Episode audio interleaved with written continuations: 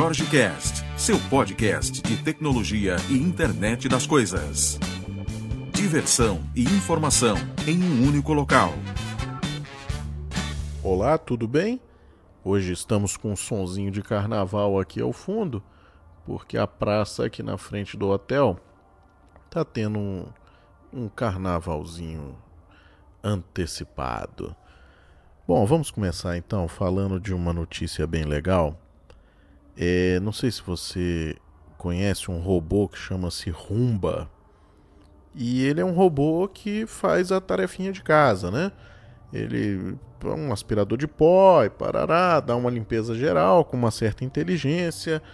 É um, é um pouco sonho de consumo para que você tenha em casa, né? Ele toma conta da casa toda e tem alguma, alguma inteligência em saber os locais por onde já passou para mapear o local todo, ou seja, uma coisa uma coisa bacana, né?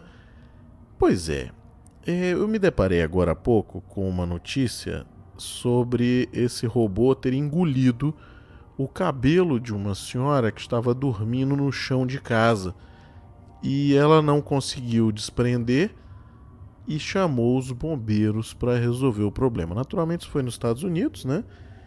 E é uma, é uma notícia tensa, né? Porque assim, o, a mulher dormindo, os cabelos foram engolidos pelo robô, né? E ela teve que chamar os bombeiros para arrancar.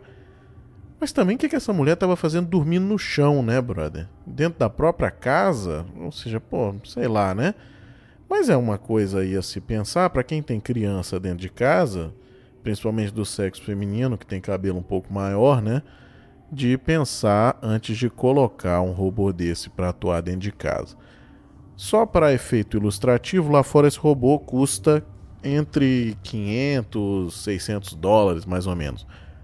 Aqui no Brasil você acha ele por módicos 5 mil reais, 4.500 no Mercado Livre, sem nota fiscal, sem nada.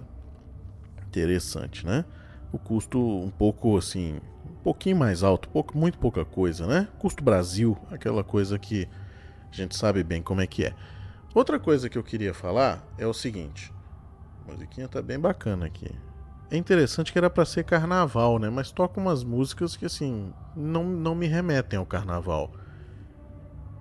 De forma alguma isso me remete ao carnaval que tá tocando, mas tudo bem. Bom, uma coisa que eu queria falar também é essa semana o, a Microsoft liberou um Office Preview para o Windows 10, né? E eu vi, vi algum, alguns blogs aí falando sobre a nova versão do Office, parará. Não é a nova versão do Office, tá? Esse, esses aplicativos que foram liberados, eles na verdade são os aplicativos com foco em touchscreen. Eles são os aplicativos para tablet e para telefone.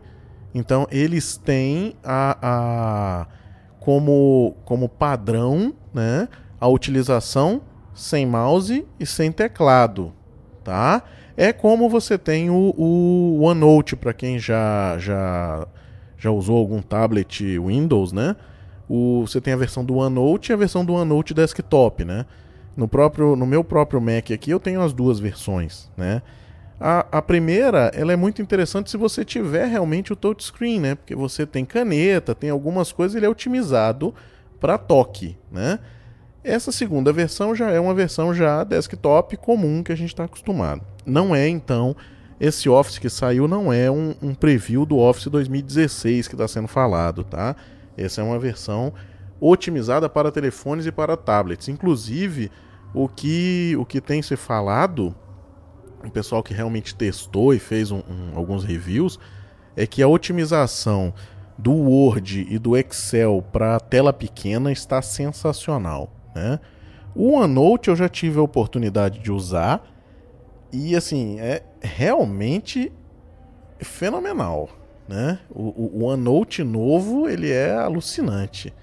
É, é, eu quero inclusive depois gravar um programa para comparar um pouco o OneNote com o Evernote nessa questão de produtividade e tudo mais, porque tem muita coisa boa no OneNote que ninguém fala, né? E eu venho utilizando, principalmente para dar aula e tudo, eu venho utilizando bastante o OneNote e funciona extremamente bem.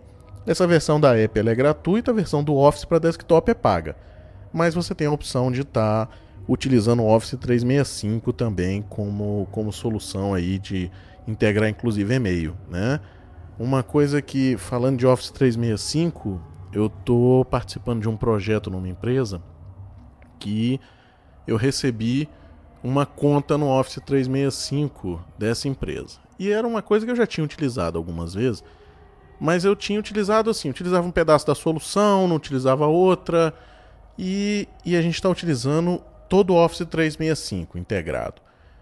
Gente, quando você começa a fazer toda essa, essa parte, é muito interessante, tá? É uma solução muito boa.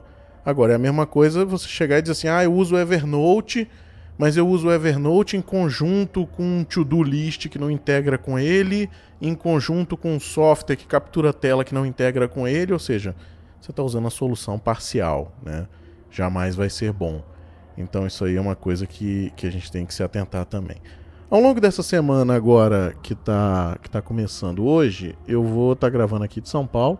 Espero que o carnaval seja só hoje, né? Para que a gente não tenha essa música de fundo. Eu não sei como é que vai ficar depois de eu passar os filtros. Espero que a gente consiga tirar um pouquinho, né?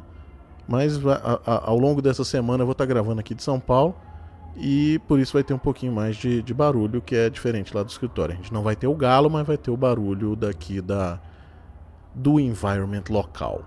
Ok? Um grande abraço para você e aguardo você amanhã.